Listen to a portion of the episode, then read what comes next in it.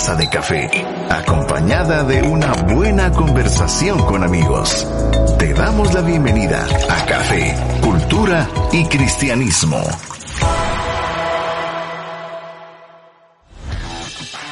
Muy buenas tardes amigos, ¿cómo están? Bienvenidos este 20 de mayo, son las 5 de la tarde y tu programa es Café, Cultura y Cristianismo por la 98.1 FM.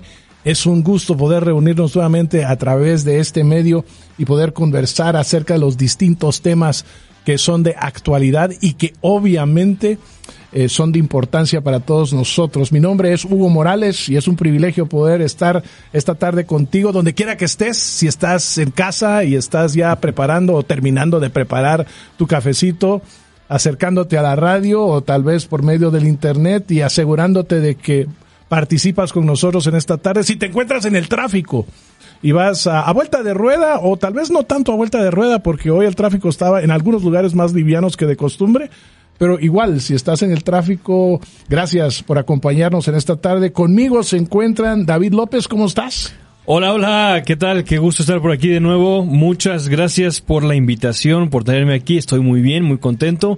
Eh, a mí me encantan las tardes lluviosas. Hablando de café, cultura y cristianismo, las tardes lluviosas son perfectas para el cafecito, me encantan. Este, y, y con esta lluviecita se nos pone un clima, eh, un, un medio ambiente verde, floreciente, eh, una de las épocas más bonitas del año en cuanto a lo vistoso y, y, y bonito que nos ofrece eh, Guatemala y todas las partes del hemisferio norte que reciben la bendición de la lluvia en estas fechas. Así que después de tal Predica. introducción, feliz, feliz, gracias. Muy buenas tardes. David, gracias por estar con nosotros en esta tarde y nos acompaña también Mario Salvatierra. Mario, ¿cómo estás? ¿Qué tal, qué tal? ¿Cómo están? Para mí es un gusto. Primero quisiera saber qué le ponen al café porque cuando ustedes empiezan el programa están así como como encendidos, como prendidos, entonces yo no sé si le hace falta azúcar al mío o el bueno, ingrediente ahí secreto, pero bueno, lo que pasa es de que esta tarde nosotros nuevamente estamos disfrutando el famoso café Sulawesi Toraja que viene desde la hermana República de Indonesia y viene de la isla Sulawesi, ¿verdad? Una isla que es famosa por tener estos jardines eh, tener eh, cierta flora y fauna muy particular y en la cual el café de, se da hasta cierto punto de forma salvaje y entonces de una manera muy artesanal eh, se cosecha este café, se prepara y se lleva ahora a todo el mundo y nosotros tenemos la oportunidad de disfrutar en esta tarde un café de un sabor profundo pero con unos dejos de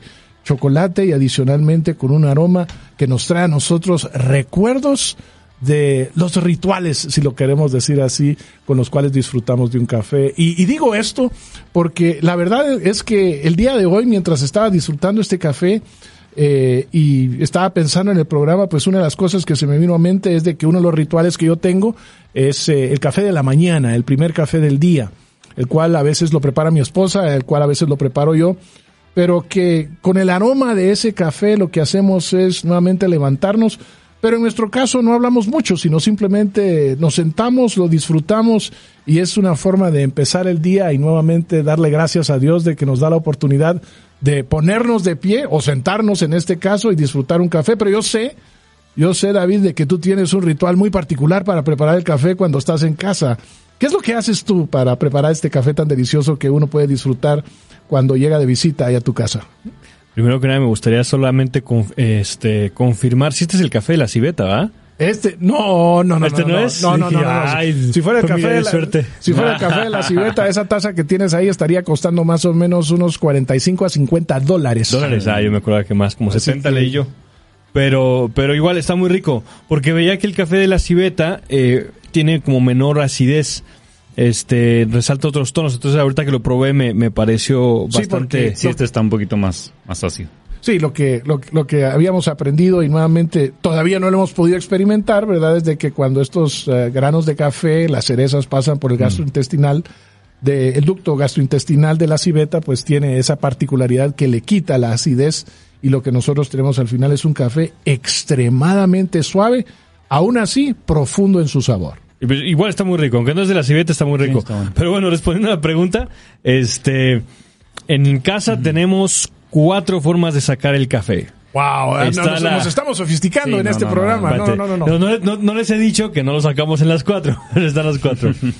Está una que es Aeropress, que se ha eh, popularizado ah, recientemente. Está la French, eh, French Press, que ya la, la prensa francesa. El típico de precoladora y el de una maquinita que es similar. Intenta hacer una máquina simplificada de las máquinas cafeteras grandes. ¿no? Digamos, si estoy entendiendo bien aquí el asunto es de que si uno llega a tu casa tiene cuatro opciones de recibir café.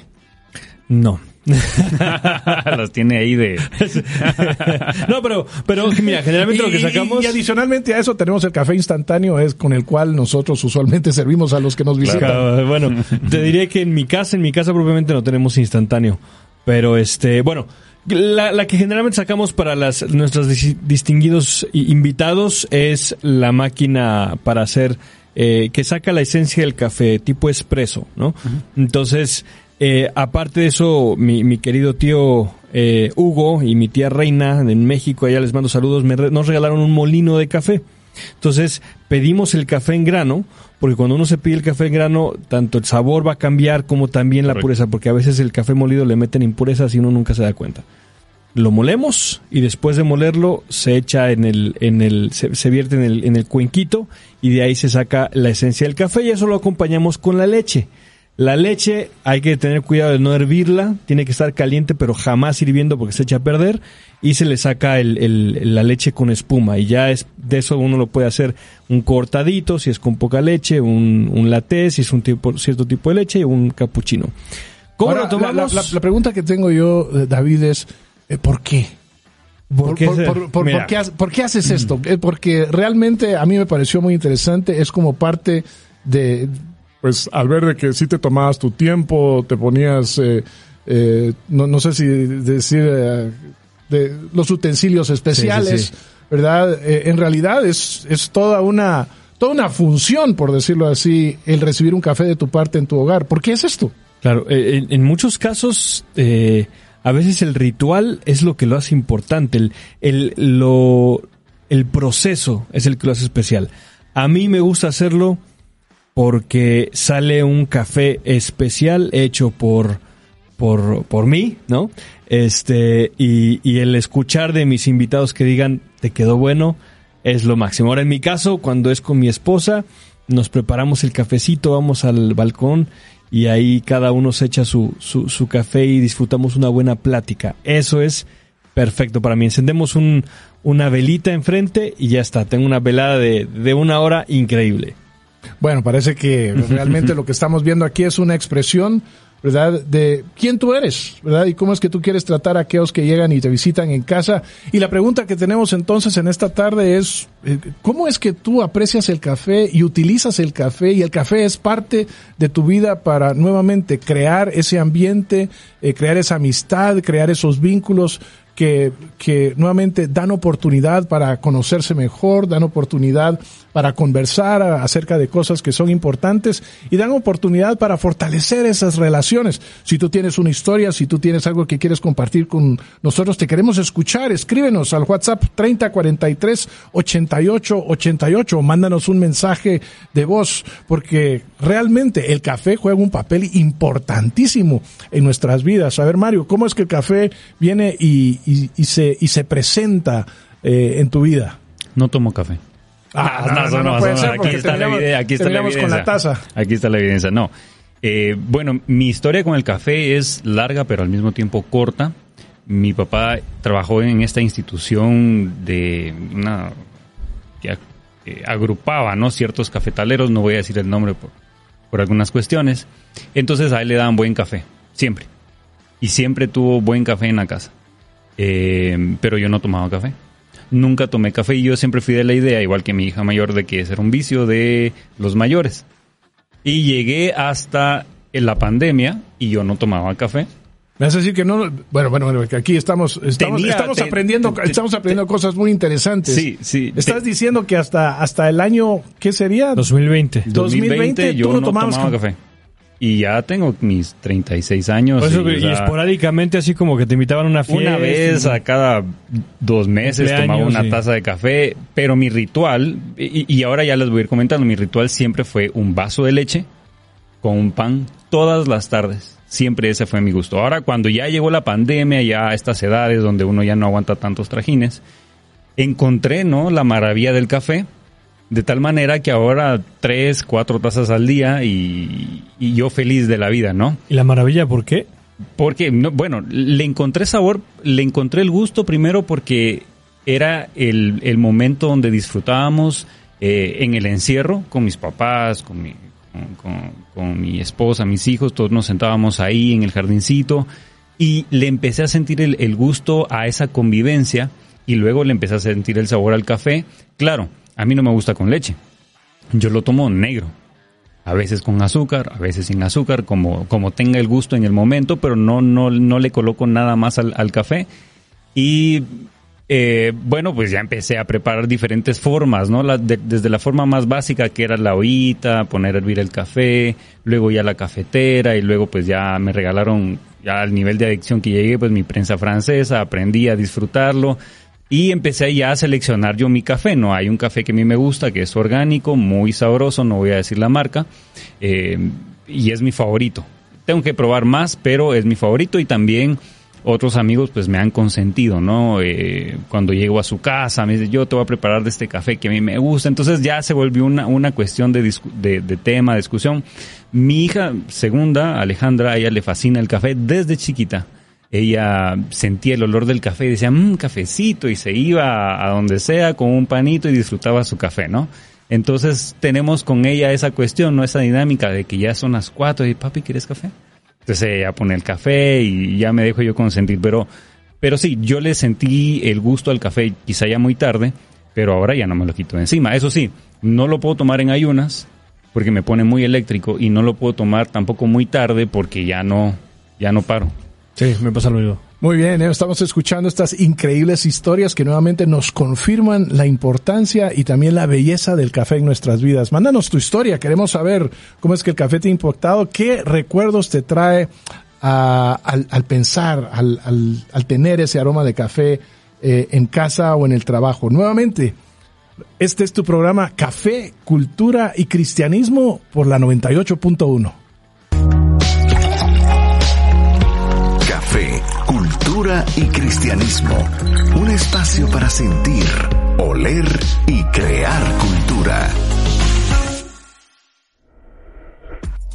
Estamos de regreso otra vez en Café, Cultura y Cristianismo por la 98.1 FM y gracias por estar en sintonía con nosotros esta tarde, por tus saludos, por disfrutar ese café en compañía de este programa. Y David quería preguntarte, ¿existe ya algún saludo que haya entrado con el cual podamos nosotros seguir dándole batería al tema del día de hoy? Que si podemos interactuar, claro que sí, claro que sí. Como siempre, nuestros amigos están activos en redes, eh, eh, interactuando con nosotros y participando en línea. En Facebook tenemos un saludo. Sandri nos dice buenas tardes, queridos panelistas del Instituto Crux. Aquí ya lista. Bueno, perdón, dice, perdón, es Café, Cultura y Cristianismo.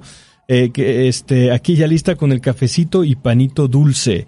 Un abrazo, Sandri. Eh, Nos alegra mucho que estés aquí con nosotros. Jorge Luis Molinares dice saludos y bendiciones para todos. También tenemos otro saludo de Brenda Paz. Buenas tardes amigos del Café, Cultura y Cristianismo. Saludos desde la zona 2 de Villanueva. Hoy le dieron descanso a Gonzalo por lo visto.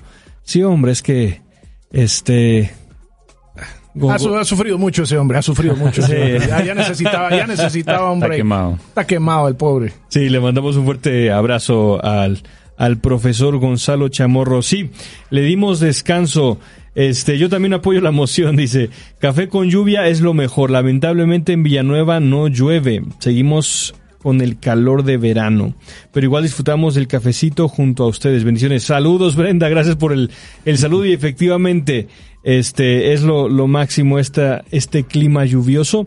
Pero bueno, yo me imagino que en un par de semanitas ya Villanueva estará también recibiendo la lluvia de, de mayo y junio. Este, Sharon Herrera, Sharon Herrera que también estuvo con nosotros la semana pasada, dice saludos a mi querido y amado David, es mi esposa Sharon, así que le mando un fuerte abrazo también. Un no, abrazo. no, ya estábamos no, tomando nota aquí. Sí.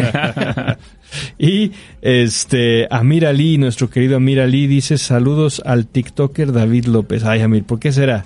¿Por qué lo dice? Bueno, yo sí, yo sí tengo ganas y, pronto voy a abrir un canal. Un canal va a ser este sobre, sobre apologética, pero, no, perdón, sobre cristianismo. No, apologética no, no soy tan ambicioso. Creo que no, no, no llego a las alturas de Mario, este, Salvatierra, pero es una plataforma donde hay mucha, mucha, mucha, este, oportunidad, un campo enorme, ¿no? Entonces, eh, bueno, también hay que ver los espacios, ¿no?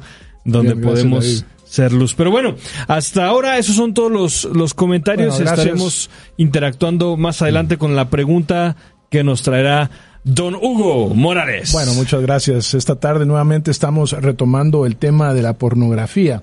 Y lo estamos haciendo porque eh, a la luz de varios comentarios que hemos recibido y de adicionalmente la realidad en la cual nosotros nos encontramos, pues una de las cosas que no escapa de nosotros es el hecho de que nosotros vivimos en lo que muchos han descrito, estudiosos en la materia, de en una cultura pornográfica. Vivimos en uh, un tiempo en el cual la pornografía ha sido identificada como la droga del nuevo milenio. Y Parte de lo que nosotros la semana pasada tuvimos la oportunidad de compartir con ustedes es de que aunque en este tiempo la pornografía ha cobrado una relevancia eh, muy importante, nos dimos cuenta que es algo que viene desde los albores de la historia humana, ¿no? Desde los tiempos en los cuales eh, se puede remontar uno en la India a los 400 años antes de Cristo encontraba uno ya representaciones, poemas épicos de la sexualidad, en los dos, al 200 años antes de Cristo en la China se empiezan a dar los primeros manuales sexuales, poemas eróticos. Eh, Grecia y Roma, pues obviamente también en la mitología figuraban deidades y relatos que introducían la sexualidad divina y humana, eh, arte clásico que también lo ejemplificaba, la literatura que destacaba eh, la vida erótica, la Edad Media tal vez en su momento fue un tiempo en el cual esto, pues, eh, por el, la dominación que tuvo el cristianismo, pues la, eh, la, pornografía que se identificaba nuevamente como lujuria, un pecado mortal, pues lo que hizo fue eh, bajar, si lo queremos decir así, la exposición que tenía a nivel público, aunque obviamente a nivel privado todavía se mantenía. Pero cuando nosotros vemos que inicia la época del Renacimiento, pues entonces todo este tema de eh, eroticismo eh, se volvió como un símbolo de la libertad que se estaba viviendo en aquel tiempo. Eh, llegaron a existir novelas, llegaron a existir también materiales eróticos que se empezaron a dar inclusive más adelante con la revolución industrial y que nos lleva después a la revolución sexual de los años 70. Así que rápidamente, simplemente un recuento de cómo en la historia, pues esto ha sido una realidad. Y eh, el día de hoy, tal vez lo que ha sucedido es que esto se ha potencializado simplemente porque los medios digitales de los cuales nosotros disfrutamos, pues se han visto invadidos, ¿verdad? Por eh, la publicidad, se han visto eh, invadidos también por eh, los programas y la sensualidad que ellos presentan y que lo presentan como algo muy normal. Sí, sí, este, mira, eh, cuando hacemos el estudio em, respecto a cómo ha sido la antigüedad ahora, es cierto que hay una línea, un hilo conductor, hay muchas cosas que se relacionan y que son muy similares, pero sí observo yo que hay un rompimiento en cuanto a la capacidad de transmisión sensorial que adquiere después de la venida de la televisión en blanco y negro también eh, aunque nosotros imaginamos 1920 30 este como una época en donde podría haber mucha censura eh, no. Desde los primeros eh, albores del cine también se filmaron escenas este con, con con contenido pornográfico. Este pero han, han ocurrido dos cosas. Primero la resolución, porque digo, eh, cuando hablamos de la pornografía es, es, un tema muy amplio. Lo que puede ser clasificado como pornografía es, es amplísimo, ¿no? Y hay eh, pornografía, podríamos denominarlo como suave, más dura y está la, la eh, extremadamente violenta, ¿no? Em, y, y, igual, ah, viendo hacia lo que es auditivo, lo que es este eh, arte que ya raya sobre lo pornográfico y lo que es netamente visual y, en, video, ¿no?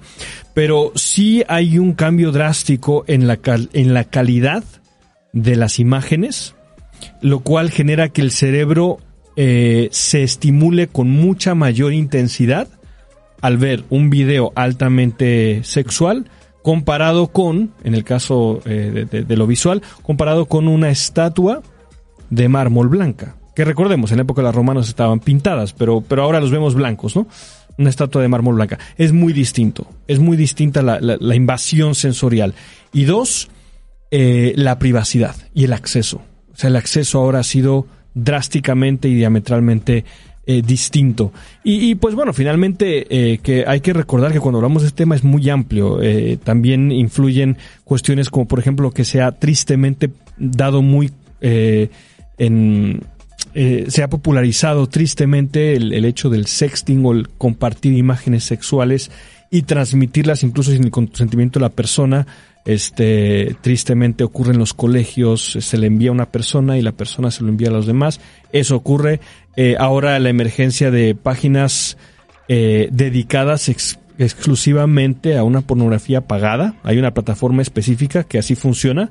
Digamos, una persona decide vender imágenes y contenido específico y la persona paga por ese contenido específico por ser esa persona alguien famosa, por ser esa persona eh, alguien que no es parte de ese mundo eh, mayor pornográfico y demás, ¿no? Entonces ahí se ha, se ha este, esparcido, digamos, se ha atomizado. Lo que antes era simplemente en los ochentas videocassettes o revistas, ahora es un mundo enorme y, las implicaciones también son muy grandes. Entonces, eh, nos encontramos ante un desafío grande, bastante grande. Sí, creo que uno de los detalles interesantes de lo que dices es de que esta hipersexualidad en la cual nosotros vivimos hoy en día lo que ha hecho es ha corrido, por decirlo así, los límites de lo que nosotros llegamos a considerar pornografía, porque ahora eh, este mundo nuevamente altamente sensual, pues lo que anteriormente se podría eh, interpretar como que ya pasaba a ese límite o rayaba ya en la pornografía, pues hoy en día realmente nosotros lo estamos viendo como algo muy normal lo que ha sucedido es de que nosotros nos hemos vuelto hasta cierto punto insensibles, ¿verdad? A cierto nivel de pornografía, ya acostumbrados a verlo día tras día, lo miramos nosotros eh, en, en, los programas de televisión, lo miramos cuando nosotros estamos en los distintos canales que se miran por internet, lo miramos nosotros en los distintos anuncios, y ya no nos afecta, ¿verdad? De la manera como nos hubiera afectado hace varios años. Yo les mencionaba a ustedes cuando estábamos preparándonos para el programa que hace unos años tuve la oportunidad de estar visitando un amigo misionero que vive en Sao Paulo, Brasil, y cuando salíamos de su casa todas las mañanas, pues había que parar siempre en el mismo, el mismo cruce, porque no había otra forma de salir de su apartamento, pero en ese cruce el semáforo siempre estaba en rojo y del otro lado había una valla, más o menos del doble de la valla más grande que nosotros podemos encontrar aquí en Guatemala, donde había una mujer que estaba prácticamente desnuda sobre una fotografía, sobre una moto. Y yo le pregunté a él, bueno, ¿y, y cómo haces tú para poder mantener una mente saludable, verdad? Cuando esta foto está ahí presente todos los días que tú sales de casa. Y la respuesta de él fue, bueno, la cosa no es tan, la, la, cosa es más grave aún de lo que tú te imaginas, porque esta mujer que está ahí, pues es miembro de la iglesia. Y adicionalmente decía, y no solo es miembro de la iglesia, sino es un miembro activo de la iglesia. Y no solo es un miembro activo de la iglesia, sino que también da su testimonio, participa, como se llama, en los programas de la iglesia. Y decía, ¿cómo es esto posible? Y él lo que decía es de bueno, la cultura brasileña es una cultura que lo que, lo que exalta es el cuerpo, y si tú tienes un cuerpo que es de semejante, eh, pues, ¿cómo se llama? visualmente tan atractivo, entonces lo normal aquí es que lo exhibas. Entonces, nuevamente, la, la, el ejemplo que me daba es cómo ese límite en un país como Brasil, por decirlo así, se ha corrido que de, de tal manera que en varios eh, círculos se ha vuelto hasta cierto punto insensible lo que nosotros consideraríamos pues eh, no propio, ¿verdad? Dentro de la normalidad de la exhibición humana. No sé cómo es que mira, miras, eh, miras esto, Mario. Bueno, yo creo que es una cuestión como, como bien lo han dicho ustedes, de, de insensibilizar, ¿no? Se cambian o se pervierten algunas cuestiones, lo, lo normal, lo anormal o lo que no es común se vuelve normal. Eh, la tecnología contribuye a eso, ¿no? El, la labor de la tecnología justamente es hacer las cosas más fáciles, ¿no? Hacer que una persona eh, consuma menos de él mismo para recibir más beneficios y justamente pues ahí es donde cayó la, la pornografía. Ahora es más fácil consumirla y más fácil llegar a ella sin tener que pasar por un desgaste tan amplio, ¿no? Antes por ejemplo, era de llevar la revista escondida debajo de, la playera para ir a esconderse y ver la revista. Ahora lo, lo, puedes ver en tu, en tu teléfono y el teléfono no es muy difícil de esconderlo. O sea, la tecnología ha venido a, a facilitar estas formas en las que una persona consume, no solo la calidad de la pornografía que existe hoy en día, sino la cantidad que existe es total y completamente abrumadora. Y a lo que antes se le llamaba cuestiones íntimas, por eso se le, se le tenía por nombre, tus partes íntimas le decían a uno, pues ahora ya no resulta que son tan íntimas, ahora ya son del dominio público con esas plataformas como las que mencionaba David. Así que esta es una cuestión de perversión, ¿no? De colocar las cosas en el lugar que no le corresponden, en la intensidad que no merecen y te lleva a problemas eh, sumamente graves, ¿no? Y el problema también es muchas veces que lo encontramos en todos lados, incluso en los lugares donde no deberían de estar. Ya lo hablamos, ¿no? Series de televisión, películas y a toda hora. Antes había, como bien decía Huguito antes de, antes de iniciar el programa, había una hora, pero ahora a toda hora está la exposición a la pornografía en la televisión, en las plataformas. Entonces es una cuestión sumamente grave. No solo eso, sino que la forma de dosificar la cantidad y la calidad de la pornografía también es muy, muy, muy eh, intensa en las redes sociales. Veamos los famosos TikTok, los famosos TikTok o el famoso Instagram. ¿Para qué sirven las plataformas? Para publicar videos y para publicar imágenes. ¿Qué es lo que uno encuentra en esas imágenes y en esos videos de, por ejemplo, modelos o mujeres que tienen no sé cuántos miles o millones de seguidores? Fotos en bikini, fotos eh, en destapes, como les llaman, o, qué sé yo, o videos haciendo bailecitos con ropa diminuta. Entonces, la persona lo sigue, no, ah, es que el bailecito, pero detrás de eso hay un montón de cosas que no se admiten o que no estamos dispuestos a admitir y que están escondidas ahí, ¿no? Sí, a mí me gustaría apuntar que creo que el fenómeno de la pornografía, como lo vemos ahora, no lo podemos separar de el el contexto mayor que se da tanto en nuestra cultura consumista, por un lado, como también la emergencia de las redes sociales. Ahora, lo que voy con la, primera parte, el, consumismo o la cuestión del que se vende, de lo que se vende, en el caso que tú mencionabas, por ejemplo, de las personas que, que sacan fotografías así de su cuerpo, en cierta manera eh, eh, comercializan su cuerpo, ¿no? Porque ese cuerpo, si es un influencer, ese cuerpo le va a permitir tener visitas, le va a permitir tener este, eh, perdón, voy a, voy a, sonar muy gringo, muy gringo. Ayúdame Mario con la palabra o Don Hugo, engagement, ¿no? El, el, ¿cómo se llama? El, este, tener más interacción, ¿no? Interacción, interacción, claro, porque el, el número de, de, corazoncitos que se le den en Instagram, ¿no? De likes, de comentarios, eso le sube el rating a esa publicación y le permite tener más seguidores y más alcance. Y cuando llega una marca... Y mejores ingresos. Exacto, cuando llega una marca y le dice, mira, necesito esto, eso le va a servir. Entonces, ahí comercializa y en cierta manera objetiviza también, porque es, otra palabra que, que, que, corresponde, objetiviza su cuerpo para obtener esos resultados, ¿no? Por un lado. Por otro lado está el asunto de las redes, bueno, en el marco más grande de las redes sociales. Las redes sociales están constantemente compitiendo por nuestra atención. Y obviamente lo que necesitan vender a nuestra atención son aquellas cosas que sean sensorialmente atractivas para el cerebro. En el caso del varón, definitivamente es el cuerpo femenino. Entonces ahí utilizan y enganchan eso. Y por último, las redes sociales nos han acostumbrado a el, placer instantáneo, el, el, el acto del, del infinite scrolling, del constantemente andarle dando, eh, refrescando la pantalla y la imagen, eh, ese, ese mundo infinito que podemos encontrar en Facebook. Si yo me pongo a girar mi dedo, puedo pasar todo el día y nunca se va a acabar de información. Eso es dopamina.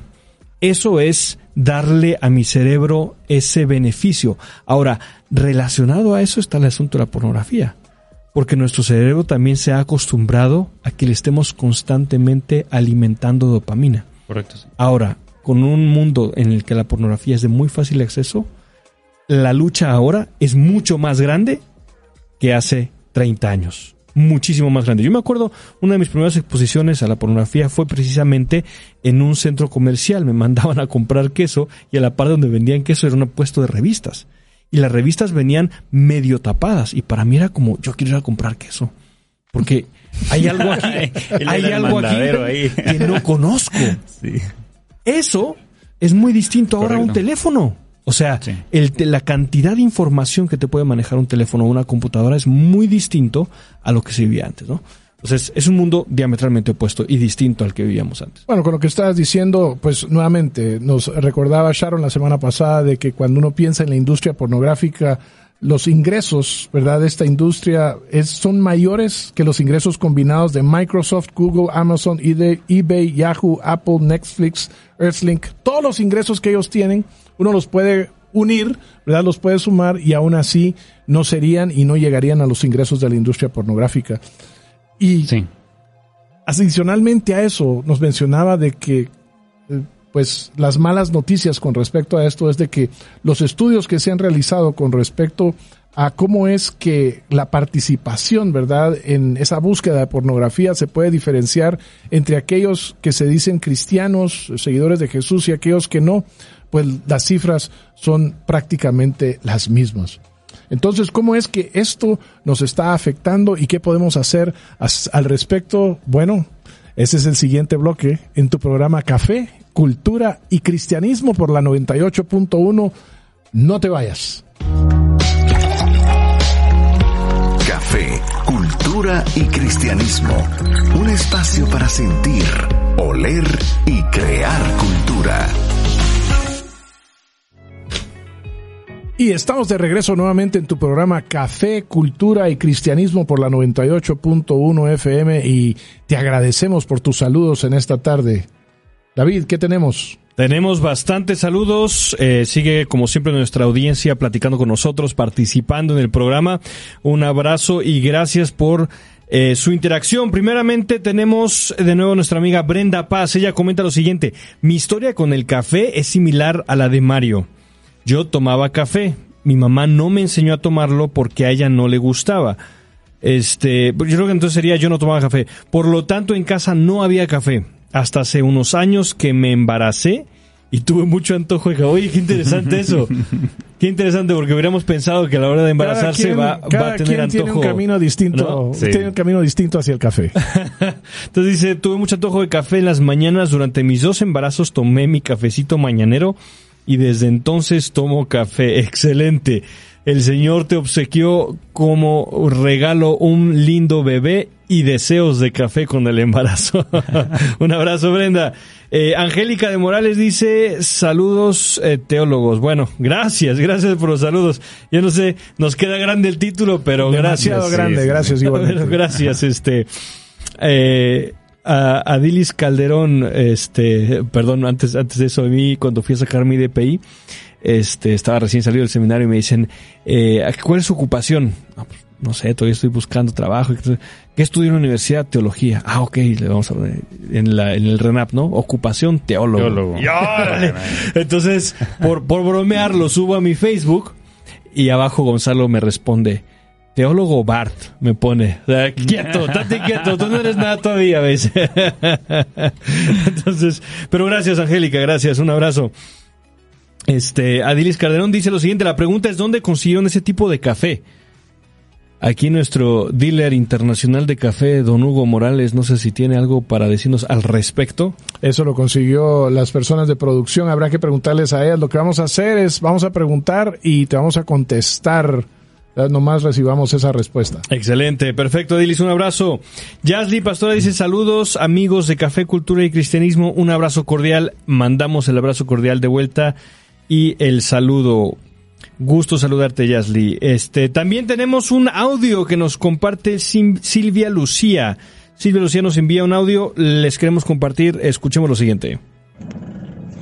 Hola, pues para mí el café ha significado pues llegar a la vida adulta porque mis padres me dejaron tomar mi primera taza de café oficial hasta que cumplí los 18 años y fue un, bonito recuerdo porque ellos me llevaron a tomar mi primer capuchino oficial.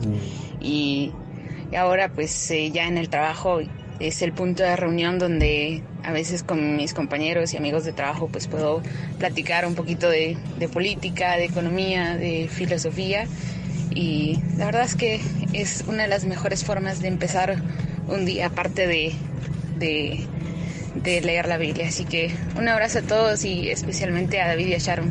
Saludos. Excelente, Silvia. Muchas gracias. Muchas gracias, este, Silvia. Eh, un abrazo, creo que es Lucía por la voz, la reconocí. Este, un abrazo, gracias por compartirnos el mensaje. Y qué especial, qué especial que llegaras a los 18 años y te dicen tus papás, ahora sí, como tu, tu ritual de transición, vámonos a una cafetería juntos. Y eso me recordó que, que en mi época también me acuerdo de, digamos, de las imágenes y las cosas que me vienen a la mente con el cafecito, es que mi papá también nos llevaba a un café personal. Una vez al, cada tres meses, una vez cada tres meses, nos tocaba la salida con papá. Nosotros nos íbamos a un cafecito, un restaurante o algo así, tomábamos un café y me acuerdo todavía que pedíamos el capuchino y lo bonito era servirle, el vertirle el, azúcar y ver cómo cae el azúcar y hace esa mini bomba en el capuchino. Me acuerdo de esos, de esos, este, memorias, ¿no? Era ir solo con mi papá a tomar un café. Así que sí, gracias Lucía, un abrazo. Bueno, el café tiene esa particularidad que nuevamente lo que hace es de que crea memorias, ¿verdad? recuerdos, rituales que nos acompañan y nos traen nuevamente a, a la mente y al corazón tiempos especiales que disfrutamos con amigos y con familia. Bueno, regresamos nosotros al tema, ¿verdad? Acerca del efecto que la pornografía tiene eh, sobre uno, particularmente en términos de nuestros pensamientos, de, nuestras, de, la forma como nosotros nos comportamos, los hábitos que crea, ¿verdad? Porque eh, lo que hemos estado viendo nuevamente es que es ante esta explosión, ¿verdad?, de pornografía en la cual nosotros vivimos en nuestras culturas, en nuestros países, por, por medio de distintos medios, pues lo que hace es de que aunque uno, como tú mencionabas anteriormente, lo único que vaya es ir a la tienda de la esquina a comprar queso, pues aún ahí, de una manera involuntaria, lo que nos aparece a nosotros es la pornografía. Y cuando uno lo que hace es eh, motivado nuevamente por la curiosidad y por el deseo de querer conocer y querer ver más, pues uno pasa de esa exposición involuntaria a un uso ocasional eh, el camino se vuelve muy resbaloso y fácilmente uno puede llegar a, un uso intensivo para finalmente terminar en un uso compulsivo de la pornografía. Pero, ¿cuáles son otros efectos dramáticos que nosotros encontramos a la hora de caer eh, en esta adicción? Em, bueno, Generalmente la adicción, eh, más bien dicho, el, acudir a la pornografía va acompañado, en el caso eh, de la gran mayoría de los usuarios, de esa liberación de la tensión sexual, ¿no? El, el, propósito de la pornografía es excitar sexualmente eh, los sentidos de la persona, ¿no? Y en el caso, obviamente, los varones, esto, y también muchas mujeres, se, se manifiesta con, con, la masturbación, ¿no? Ahí llega el, el desahogo de la tensión sexual. Este, y eso va generando que existan muchos, o que se den muchos pasos, eh, generalmente en el órgano sexual más, más fuerte que existe, que tenemos, que es el cerebro, ¿no? Para comenzar, eh, cuando, cuando eh, ocurre esta liberación, el, en el clímax, hay una ah, liberación de dopamina, para empezar, ¿no? Segundo, eh, en el caso de, de, los varones existe mayor producción de testosterona, este, y un uso prolongado de, de pornografía va a aumentar la testosterona, pero de manera negativa. Entonces, en lugar de ser un varón balanceado, va a ser un varón con un deseo y apetito sexual desmedido, por un lado. Em, por otro, hay dos, eh, tres, tres sustancias, ¿no? La norepinefrina, oxitocina y vasopresina. Eh, esto afecta con, de las siguientes maneras. Em, por ejemplo, la, la oxitocina y la vasopresina sirven mucho para la creación de vínculos. Entonces, eh, la persona que utiliza junto con eh, la segregación de la norepinefrina va a hacer que las eh, se genere cierto vínculo con la imagen, se genere cierto vínculo con, con el, el, estímulo visual que se ha recibido y en lugar de tener un vínculo, no sé, en el caso de las personas casadas con su esposa, van a generar el vínculo ahí con, con la imagen. Y la norepinefrina lo, lo, que va a hacer va a hacer que esas imágenes, en muchos casos, va a ser prácticamente imposible eliminarlas del cerebro, porque cuando hay una sensación tan fuerte y se segregan esas eh, sustancias, es mucho más difícil olvidarlo eh, que cuando no, ¿no? Si me preguntan qué hiciste hace 40 eh, días, no me voy a acordar. Pero si me evoco algo, alguna imagen pornográfica que vi, lo voy a recordar. Yo voy a recordar imágenes particulares que observé por esa sustancia. Y por último, la serotonina, ¿no? El eso genera ya el, el, descanso después de haberlo observado. Ahora, lo malo es que esto va generando eh, mayor adicción y una resistencia y tolerancia.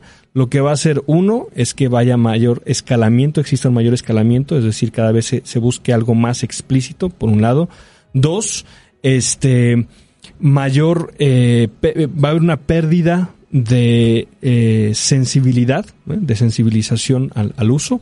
Y tercero, también se van a bajar los niveles de, tanto de felicidad como del el deseo de poder lograr cosas fuera de, o sea, eh, al momento de la persona ser adicto a esto, constantemente va a regresar a la pornografía para satisfacer eso y va a perder estímulo para las demás cosas de la vida, para las tareas, para el trabajo y para todo eso. Entonces, eh, va a afectar drásticamente en todas las áreas de la, de la vida, ¿no? Claro, y nosotros debemos de tomar en consideración de que aquí estamos hablando básicamente de gente que ya tiene una cierta edad, las personas que han llegado a cierta edad y están eh, desafortunadamente en esas prácticas, pero hoy en día lo que sucede es de que el acceso a la pornografía, como se había mencionado anteriormente, y creo que Mario tú habías eh, hablado algo acerca de esto, es de que cada día se vuelve un acceso mucho más joven. Hoy en día eh, no son solo los jóvenes los que tienen acceso a esto, sino son los niños los que también tienen acceso y ellos están todavía en un proceso de desarrollo. Y en es un desarrollo no solo físico sino mental. Y las pruebas y son contundentes por decirlo así de que cuando eh, uno a una edad eh, prácticamente podría decir infantil temprana, está expuesto a este tipo de, de, de escenas a este tipo de estímulos entonces, eh, el potencial para tener una, una, una, vida sexual saludable más adelante, pues obviamente es casi imposible. Correcto, yo podemos ver las estadísticas, ¿no? Que dicen que la mayoría de los consumidores, de los grandes consumidores de pornografía en la red son jóvenes, niños, 12, 13, 17 años. Eh, y aquí podemos ver algo, algo muy curioso, ¿no? O sea, ¿dónde están los papás de, estos niños que están consumiendo pornografía?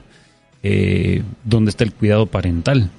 Eh, hay un gran descuido en nuestra sociedad acerca de estos temas de índole sexual y de los accesos que nuestros hijos tienen hacia el Internet. Es un descuido garrafal y la cuestión con esto es de que cuando hablamos de cuestiones de, la industria pornográfica, ellos no crean una necesidad o un deseo, ellos satisfacen un deseo que ya está. Ellos encontraron un nicho que ya existe, porque el ser humano es un ser humano sexual, es un ser humano que cuenta con las capacidades y lo que hacen es llevar esas capacidades a sus límites muchas veces eh, eh, satisfacer estos deseos. Y como bien tú decías, bueno, la cuestión de la dopamina es ese motor, es ese combustible que alimenta el motor del deseo. Y mientras más dopamina hay, más nosotros vamos a estar con cuestiones compulsivas, porque la cuestión de la dopamina es venir y eh, en, en, esas grandes cantidades combinadas con e, esa cuestión física que nosotros podemos llamar como el orgasmo, en el cuerpo. Esas dos cosas combinadas producen un cambio cerebral o una intoxicación cerebral dependiendo de las grandes cantidades que se puedan llegar a combinar, como lo que, como el efecto de la, de la heroína, por ejemplo, en el cerebro. O sea, el daño es grande. Yo me recuerdo hace unos años escuché un ejemplo y lo leí también que había un, habían como anuncios de, de concientizar sobre las cuestiones de las drogas y el efecto que tiene en el cerebro y dice, bueno, eh, ¿quieres saber qué pasa?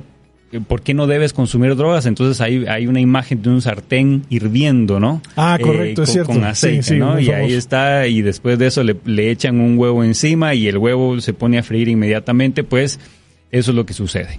Eh, esos, esos altos niveles de químicos que se producen en el cerebro cuando nosotros vemos Porque la, la dopamina te está diciendo quiero, quiero, quiero y segrega y segrega y segrega y cuando tú vas satisfaciendo vas segregando más y más y más.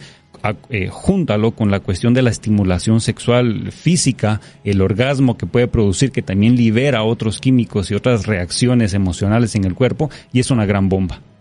Entonces, nuestros niños y nuestros jóvenes que todavía están madurando el cerebro están metiéndolo en, esa, en ese sartén de aceite hirviendo y obviamente su cerebro está teniendo unos cambios enormes. Eh, enormes. No solo eso, sino que el uso de las redes sociales también modifica el cerebro. Se ha visto que el uso de las redes sociales ha dado ciertos cambios en la forma que, tiene el cerebro, entonces ahí estamos viendo eh, que estamos siendo atacados ¿no? en este hermoso regalo que el Señor nos ha dado, que es el cerebro. Sí, dale, dale. me gustaría añadir una cosa más. Este, eso genera que las personas tengan una noción de la sexualidad equivocada. Eh, en, lugar de, de, de, pensar en la sexualidad como algo que va eh, unido a muchas cosas, eh, se empieza a ver como algo simplemente em, animal, salvaje, instintivo, ¿no? que, que, que, que deforma la idea eh, original que Dios tenía de la sexualidad, por un lado, ¿no? Y eso te genera violencia, genera eh, parejas disfuncionales, expectativas incorrectas de matrimonio, expectativas incorrectas de las relaciones, expectativas incorrectas del sexo opuesto y demás, ¿no? Por un lado. Em, por otro lado, como bien mencionabas, ah, es importante mencionar la cantidad de personas eh, que, que, que, que, luchan o que han luchado con la pornografía. es digamos, eh, eh, creo, que, creo que la gente no logra dimensionar, ¿no? no se logra dimensionar. Sí, yo creo que una de las cosas muy, muy interesantes que todavía has eh, puesto aquí sobre la mesa es el hecho de que hoy en día, debido a de que hay tantos jóvenes que han sido expuestos ya desde hace buen tiempo a esta realidad hipersexualizada en la cual nosotros vivimos, pues es cierto que lo que estamos viendo nosotros ahora como resultado de esto es de que estas relaciones en pareja, siendo ellos adultos, generan muchos más problemas. Nosotros lo que estamos viendo hoy en día, y las estadísticas así nos lo indican, es de que las expectativas con las cuales eh, una pareja entra a un matrimonio, en realidad son extremadamente altas y hasta cierto punto imposibles de cumplir. Y en el área sexual mucho tiene que ver con el hecho de esta exposición desde una temprana edad a, estas imágenes. Entonces, no solo se dan los temas de un embarazo precoz o, inclusive cosas más violentas como violaciones o, o inclusive eh, prácticas como el sexo libre o la costumbre de, de, de, de, ser adicto a la prostitución, por decirlo así, sino lo que estamos viendo es que en distintos hogares, pues lo que se tiene es ya eh, fantasías que no llevan a darse, eh, eh, una expectativa de imágenes físicas que, que, que no son reales, se distorsiona, ¿verdad? Cómo es que las relaciones deben de ser dentro de la propia pareja, causa una inseguridad y finalmente lo que uno tiene es, uno tiene la destrucción del matrimonio en sí. Es, es, es, algo, es algo, es algo que, que, está teniendo un efecto muy fuerte, ¿verdad? En la, en, en lo que debería ser la fortaleza de una sociedad y es en las familias, que son saludables en, eh, a, todo nivel. Y es que, bueno, esta es una dimensión, ¿no? Hablar sobre, el, sobre la cuestión del daño eh, cerebral, el físico, la adicción, entonces es una dimensión, pero tenemos que recordar un principio eh, que es bíblico, por así decirlo, es que la cuestión de la, de, de la intimidad y de la sexualidad tiene un misterio no solamente físico, sino también un misterio espiritual. Cuando dos personas se unen en matrimonio, la cuestión no solo es física, hay una cuestión que la Biblia dice que es espiritual también. Cuando Pablo le habla a la iglesia de Corintios y él, y él está diciendo acerca del problema de que ellos vayan con una prostituta, no están diciendo, él no les está reprendiendo solo sobre el acto sexual, sino que está diciendo de que su carne, su alma se está uniendo a la de ella también. Entonces, esa dimensión es olvidada por muchos de nosotros, porque ahora obviamente también nuestra, nuestra consejería bíblica y pastoral está impregnada de psicología y no está mal, está bien. Pero si no dimensionamos correctamente el área física y la, emocional y no la ponemos en equilibrio, vamos a perder el norte sobre cómo ayudar. Claro, eh, me gustaría añadir una cosa más. Este, ahorita que lo estamos mencionando lo anterior, se me vino a la mente lo siguiente. Hay un área, un espectro todavía que también eh, no hemos platicado, eh, que es la pérdida de la, eh, más bien dicho, la pérdida del estigma, la desestigmatización de la pornografía. Porque hace 30, 40 años cualquier persona que dijera yo me dedico a esto sería bastante vergonzoso, ¿no? No, no se admitiría, no lo admitiría en público. Ahora sigue estando en las personas de 35 para arriba, de 30 para arriba. Pero las personas que vienen abajo, las personas que vienen abajo no le ven ningún problema en decirlo a los cuatro vientos. Está la plataforma que les comentaba. Eh, imaginen ganar cuatro mil dólares en una semana. Imagínense tener 16 años o 17 porque eh, vi un documental precisamente de eso, de personas que eran menores de edad y, que habían descubierto, la policía había descubierto eso. En esa plataforma les había permitido ganar cuatro mil dólares en una semana. Una persona de 17 años. Imaginen eso. ¿Y qué hacía? Vendiendo contenido explícito en una plataforma. Entonces, eh, y, ahora las nuevas generaciones, las que vienen abajo, no lo ven mal. Es, es simplemente otra forma de, de, abrir el portafolio de ingresos que tienen eh, algunas celebridades. Y las celebridades menores o los influencers también lo consideran una opción, porque se gana bastante bien. Entonces, hemos, eh, la generación de abajo ya no lo ve como, eh, como estigma, como malo, y dos, se beneficia de un mercado mucho más este, descentralizado. Antes era, como lo mencioné anteriormente, videos este, y revistas. Ahora está mucho más, eh, hay muchos segmentos, ¿no? Nichos que, que, que, permite. Y de nuevo, esto termina repercutiendo en las familias, en los adolescentes, en las mentes, en expectativas y en las vidas en general de las personas. Porque tristemente esas personas que a los 17, 18 años deciden hacer públicas estas, estas imágenes son personas que jamás van a poder borrar esas imágenes de la huella de Internet. Nunca. Y, probablemente un día se puedan Las consecuencias sexuales que tiene, no solo la cuestión del, del consumo de la pornografía, sino que el de la producción de la pornografía eh, son totalmente grandes. Nosotros podemos ver hoy, por ejemplo, casos de ex estrellas pornográficas que están tratando de entablar demandas para que quiten los videos, pero eso va a ser eso es una imposibilidad a estas alturas. Imposible, eso no se va a lograr.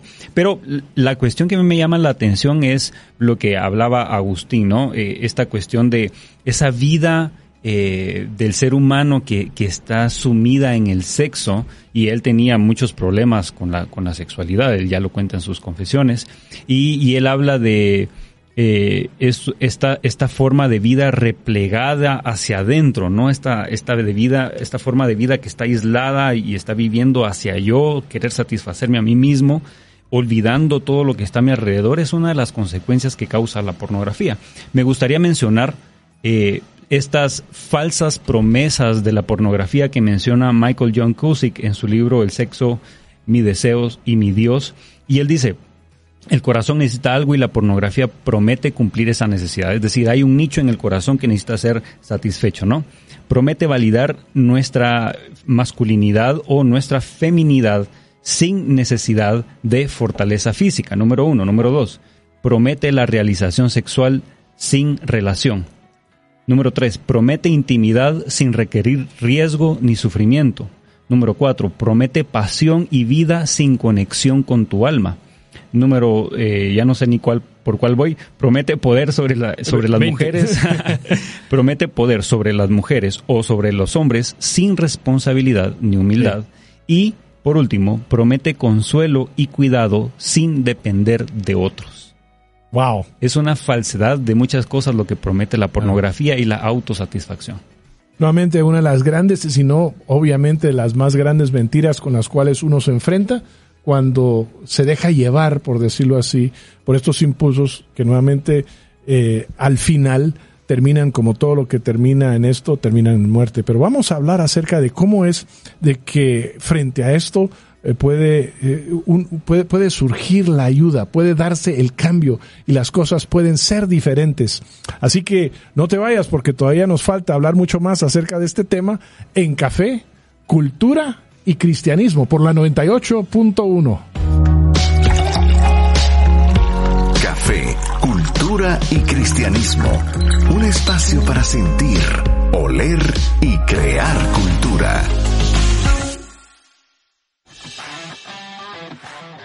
Café, Cultura y Cristianismo por la 98.1 FM.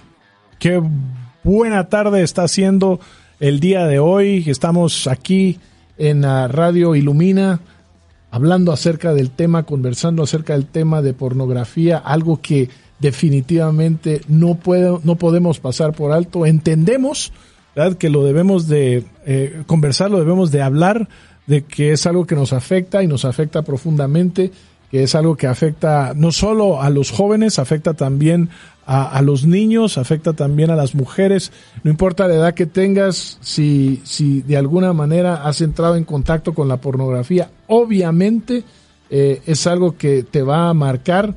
Y ante esto, pues lo que nosotros estamos haciendo es, estamos entrando en este tema, hemos hablado acerca de, no solo es algo contemporáneo, sino que es algo que ha venido a través de la historia, hemos hablado acerca también de cómo es que esto viene y afecta tu mente, afecta los comportamientos, hemos hablado acerca de eh, cómo es que, que en términos de, de, tu cerebro, tu cerebro reacciona a estas imágenes y hemos hablado también acerca de cómo es que esto distorsiona las expectativas que tú tienes con respecto a, al sexo opuesto, tú tienes con respecto al matrimonio, tú tienes con respecto a una vida plena sexual. Entonces, lo que queremos hacer en este tiempo es, queremos responder ante la realidad de, de qué sucede cuando te encuentras en medio de esto. ¿Cómo es que, que, debes de reaccionar? ¿Cuál es la, la, la, tabla de salvación, por decirlo así, a la cual tú debes de aferrarte cuando te encuentras en una situación de este tipo? Eh, una pregunta que surge es, bueno, ante esto, ¿cómo es que la iglesia debiera de, de, de, responder? ¿Qué debiera de hacer? Si tienes un minuto para escribirnos al WhatsApp de Ilumina, pues hazlo porque queremos nosotros también eh, ponerlo aquí al aire y tener tus comentarios al respecto. Y hablando de comentarios al aire, ¿qué tenemos, David? Tenemos, tenemos comentarios, tenemos participación. Solo, este, don Hugo, si nos puede hacer el favor de repetir la pregunta nada más para que nuestros amigos vuelvan a escucharla y prepararse para responder. La pregunta es qué pasos debiera tomar la iglesia con respecto a la pornografía. ¿Qué excelente. recomendaciones tienes tú? Excelente, excelente. Pues esperamos escuchar sus, sus comentarios, su conversación, su comunicación con nosotros. Eh, nos encanta que este programa sea de doble vía y poder contar con su eh, retroalimentación al respecto. Tenemos un comentario de nuestro amigo Jorge Valencia. Él dice lo siguiente, me gustó la historia del origen del café, a ver cuándo la repiten. Aquí tenemos al historiador Don Hugo Morales, este, con gusto, cuando guste gusto. se la repetimos. Repetiremos un, esa historia. Un abrazo, Jorge, gracias por escribirnos desde Facebook. Tenemos también dos comentarios por WhatsApp. El primero es de nuestra amiga Marcela Rosil Alonso. Ella dice lo siguiente, hola, hola, café, cultura y cristianismo. Mi historia con el café ya tiene tiempo desde que tengo aproximadamente tres a cuatro años. Yo jugaba con mi mamá a que éramos amigas y ya que a ella le gustaba el café, yo inicié a tomar café desde esa edad. Y ahora siempre es algo que me une a ella. El, el olor a un buen café me recuerda a ella, no importa dónde esté. Ah, ah, qué bonita historia, ah, qué bonita esa, historia. Esa historia está genial. Un abrazo, Marcela.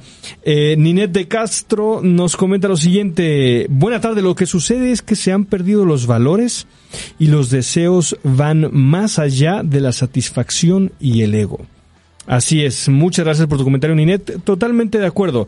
Veníamos platicando precisamente eso, cómo la pornografía ha trastocado muchas de las mentes eh, de las vidas de muchísimas personas y que a diferencia de muchas drogas, porque esta sí es una adicción, al igual que las drogas, pero a diferencia de muchas otras drogas que tristemente observamos el desenlace, el resultado de la drogadicción en las calles, con personas sin trabajo, con personas con severo daño mental, este es un enemigo muy silencioso. Este es un enemigo que tristemente no deja marcas eh, visibles en el cuerpo, sino en la mente. Y eh, es un, es un vicio pues todavía eh, con muchísimo más estigma, incluso dentro de la iglesia. Este, la persona que, que cae en pornografía pues inmediatamente eh, cae bajo la, el, el escrutinio de, del juicio de alguien depravado, ¿no? Entonces, eh, pues a la persona mm, adicta al, al, a la marihuana, a la cocaína, a la heroína, pues se le tiene eh, como pues alguien que cayó en un vicio, pero no se le tiene como depravado, ¿no? Entonces hay un estigma muy fuerte que como iglesia tenemos que reevaluar al pie de la cruz de Cristo, reconociéndonos a todos como pecadores. Pero antes de seguir con el comentario, don Hugo, por favor. Bueno, ¿sabes? No, sé, no sé por qué, pero esas historias. Es el café. De, es, el café, pero esas, esas sí. historias de café, eh, nuevamente, gracias por compartir. De alguna manera tocan el corazón y lo que hacen es traen a nuestra memoria estos recuerdos tan especiales con gente que nosotros no solo apreciamos, sino amamos. Regresando al tema, cuando nosotros nos encontramos en medio de una situación como esta, cuando estamos, por, algún, por ponerlo de alguna manera, sufriendo en silencio, ya que esto, como se mencionaba anteriormente, es algo que eh, es, no sé, tal vez lo podríamos explicar como doblemente eh, íntimo. Es, es algo que es, es, es, una, es una situación, es un pecado, ¿verdad? Que no está en la azotea y no está ni siquiera en, en, el primero o segundo nivel, está en el sótano. Y entonces eh, es una oscuridad, no sé si se podría decir mucho más profunda. Y entonces admitir que uno se encuentra en un lugar como esos es muy, muy difícil. Pero ¿cómo hacemos para poder salir adelante? ¿Cómo hacemos para poder obtener victoria? ¿Qué es la posibilidad que se encuentra frente a nosotros en una situación como esta? Bueno, este es, eh, este es un punto crítico, ¿no? Porque justamente aquí está el punto de la acción. Uh, bien podemos nosotros ver que muchas personas hablan o escriben sobre la pornografía, mencionando datos, estadísticas, químicos, etcétera, pero tomarse el tiempo de acompañar a una persona que ha tenido problemas de adicción sexual de cualquier tipo, incluido la pornografía, porque no es el único tipo de adicción sexual que hay, entonces ahí es donde está la verdadera cuestión. Eh, el primer reto que yo tengo es para los pastores y para los líderes de iglesia, ¿no? Si ustedes trabajan con jóvenes y jamás han tocado este tema, no estoy diciendo predicarlo, sino nunca se han acercado a dar consejería a una persona de cualquiera de su grupo, eh, yo creo que tienen que prestar más atención a su grupo, tienen que acercarse más a su grupo, porque muchos de ellos están lidiando con estos problemas de adicción sexual eh, y esto es grave. Así que hay que tomar cartas en el asunto, hay que ponerse serios. Y para las personas que están pasando por estos problemas, hay palabras de esperanza. Primero tenemos que recordar que la cuestión del deseo con el que Dios ha formado al ser humano no es una cuestión que sea pervertida per se o perversa per se. Cuando nosotros vemos, por ejemplo, Mateo 5:27, Jesús está hablando acerca del adulterio, ¿no? Y dice, pero a todo el que mire una mujer para codiciarla, ya pecó en su corazón. Está, está hablando acerca de esa, de esa cuestión, pero la palabra codiciar, esa palabra en griego que es epitúmeo, también se utiliza en otro lugar en la Biblia, que es en Lucas 22, cuando Jesús está diciendo que llega el, va, va, a llegar ese momento donde él desea intensamente, he deseado, dice intensamente, comer esta Pascua con ustedes antes de padecer. Y se utiliza, Jesús está hablando acerca de él, de él mismo, que él tiene este también este epitúmeo ¿sí? Lo que significa esta palabra que se asemeja a desear intensamente o poner el corazón intensamente en algo. Entonces lo primero que tengo que decir en esto es de que los deseos son cuestiones que el Señor ha puesto en nuestro corazón y que son normales. ¿Sí? El deseo sexual es una cuestión normal. El problema es cuando se pervierte, ¿no? Pero entonces, aquí la, eh, el punto es este. El Señor no solo tiene una redención para nuestra alma o para nuestro espíritu, también para nuestro cuerpo. Y a pesar de que nuestro cuerpo ha sido dañado, nuestro cerebro ha sido dañado por la pornografía, por la constante exposición, por la masturbación, etcétera, el Señor también promete una redención, una sanidad para nuestro cuerpo. Y esa sanidad llega a la vida de las personas. La cuestión es que hay que tomar ese paso de valentía, ¿no? Y reconocer primero que uno es adicto. La cuestión no se queda solo con reconocer que uno es adicto a la pornografía o a alguna adicción sexual. La cuestión después de eso es buscar la ayuda correcta. Yo tengo que buscar a las personas que me pueden dar un acompañamiento, que yo sé que pueden estar ahí para mí.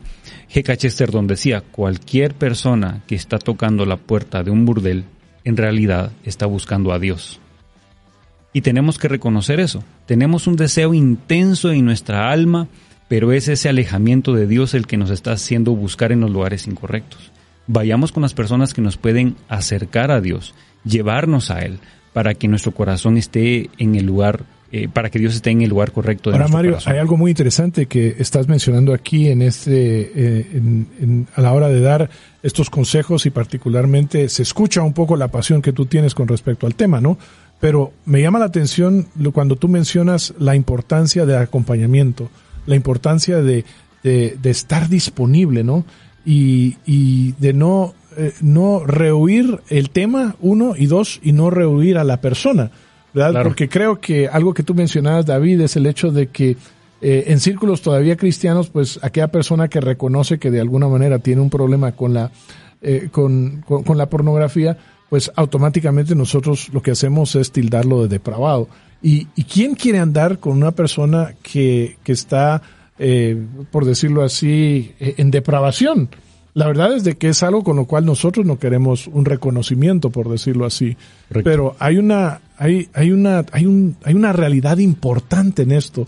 Y es el hecho de que ese reconocimiento de que uno tiene este problema y que uno está viviendo una vida de debilidad y una vida de derrota y que de alguna manera necesita el acompañamiento, la fortaleza de alguien que esté con uno eh, y que guarde obviamente la, la, la, confianza, que guarde con la... Tiene que ser ese confidente, ¿no? Ese confidente es algo que, que juega un papel muy importante, ¿no?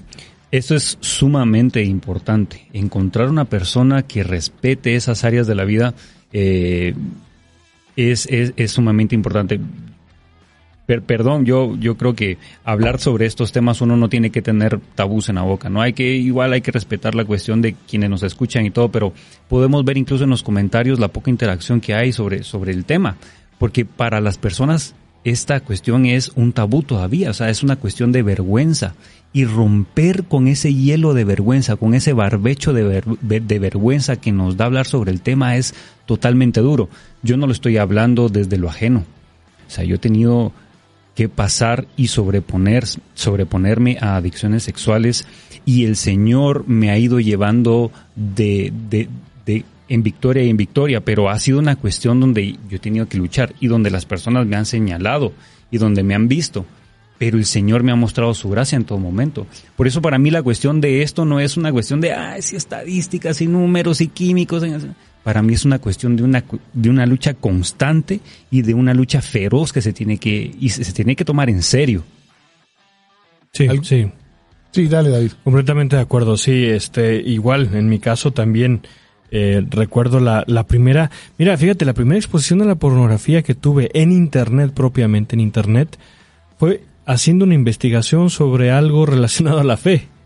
Y yo no estaba buscando nada de eso. O sea, eh, eh, me llegó y, y, y, tristemente, este, vamos a ver, padres, si no se han ganado la confianza de sus hijos a esa edad, o sea, no los, no los van a, no los van a descubrir, ¿no? Eh, conmigo, eh, me, me, quisieron descubrir mis papás y jamás lo, jamás lo lograron. O sea, a, a nivel de, de, de, conocimiento tecnológico, sus hijos están a años luz Correcto. de ustedes. Eh, eh, es la cuestión de la confianza.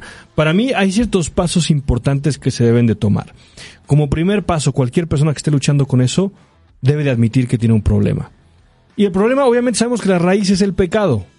Pero en este, en este caso en específico hay un problema puntual hay una manifestación de nuestra naturaleza pecaminosa que es ese, ¿no? Segundo, hay eh, la, importancia de buscar ayuda y pedir perdón. En ese caso es muy importante el confidente o el mentor.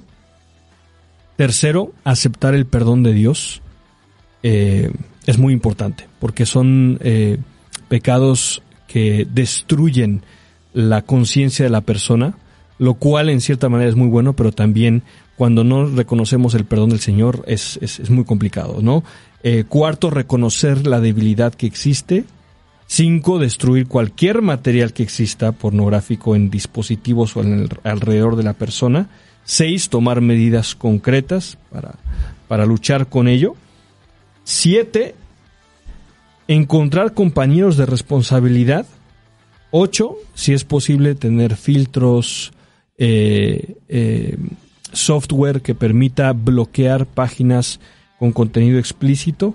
Nueve, eh, una lucha sin, sin armadura y sin medios de gracia es una lucha perdida. Entonces, a, a, a redoblar esfuerzos para orar y leer la Biblia y memorizar la Biblia. Este décimo, tampoco está de más pedir ayuda profesional. Nunca, nunca está, eh, nunca es incorrecto hacerlo. Eh, y en el caso eh, de personas casadas, el, el, último punto sería obviamente la restitución matrimonial. Pero hay, um, hay pasos que debemos de tomar y también como cuerpo de Cristo equipar a la iglesia, equipar a los líderes uh, y hablarlo, y hablarlo desde arriba, hablarlo desde arriba.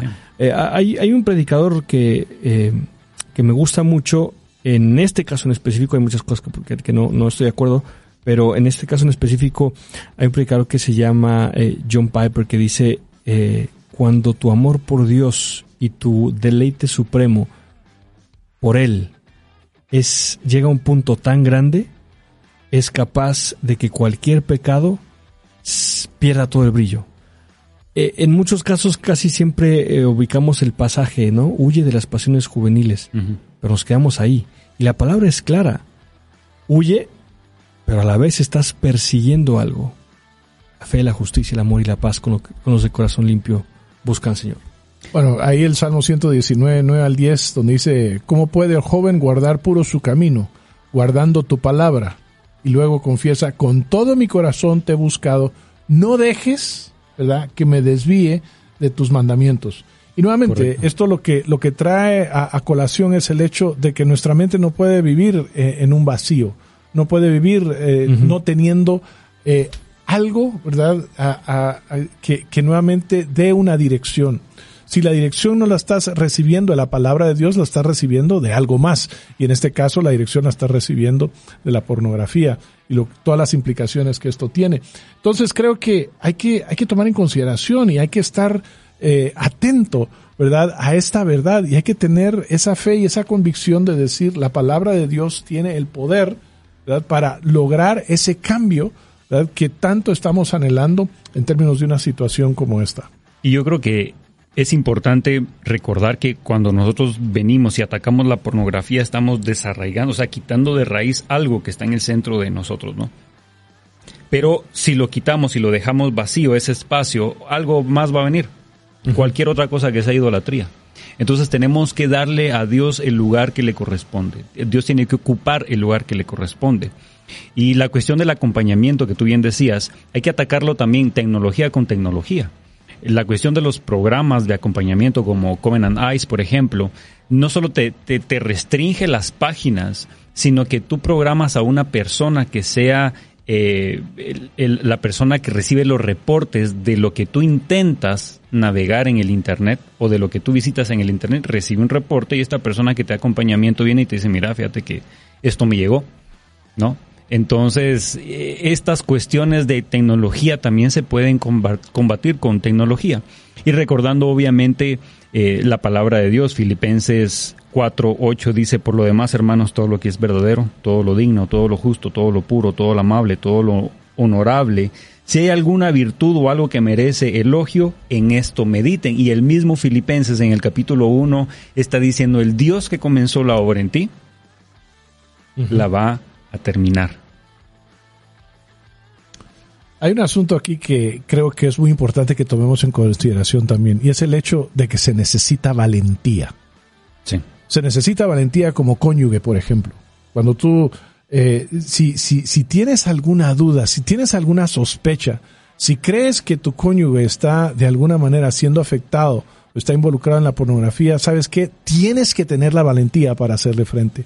Tienes que tener la valentía para acercarte y decirle qué está pasando eh, eh, algo no está bien, vamos a resolver esto, pero tampoco para decirle, estás solo y ahí miras qué haces, ya te descubrí, no, es para decir, estamos en esto juntos, vamos a resolver esto. Tienes que tener la valentía como hermano, si tú estás viendo a tu hermano uh -huh. o a tu hermana que está pasando por una situación como esta y estás, sabes, sabes sin duda alguna que le va a afectar, tienes que tener la valentía para hablarla y para decirle, y nuevamente, como mencionaba Mario, para acompañarle y para ayudar para que pueda salir y para que pueda tener victoria eh, so, sobre la pornografía. Y sabes que como padre, tienes que tener una valentía muy particular. Tienes que tener una valentía para acercarte a tu hijo, sea pequeño, sea grande.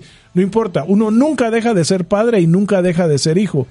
Y cuando uno en esa condición sabe, ¿verdad? O tiene la sospecha, tiene que tener la valentía para acercarse, tiene que tener la valentía para señalarlo y tiene que tener la valentía para decir, ¿sabes qué?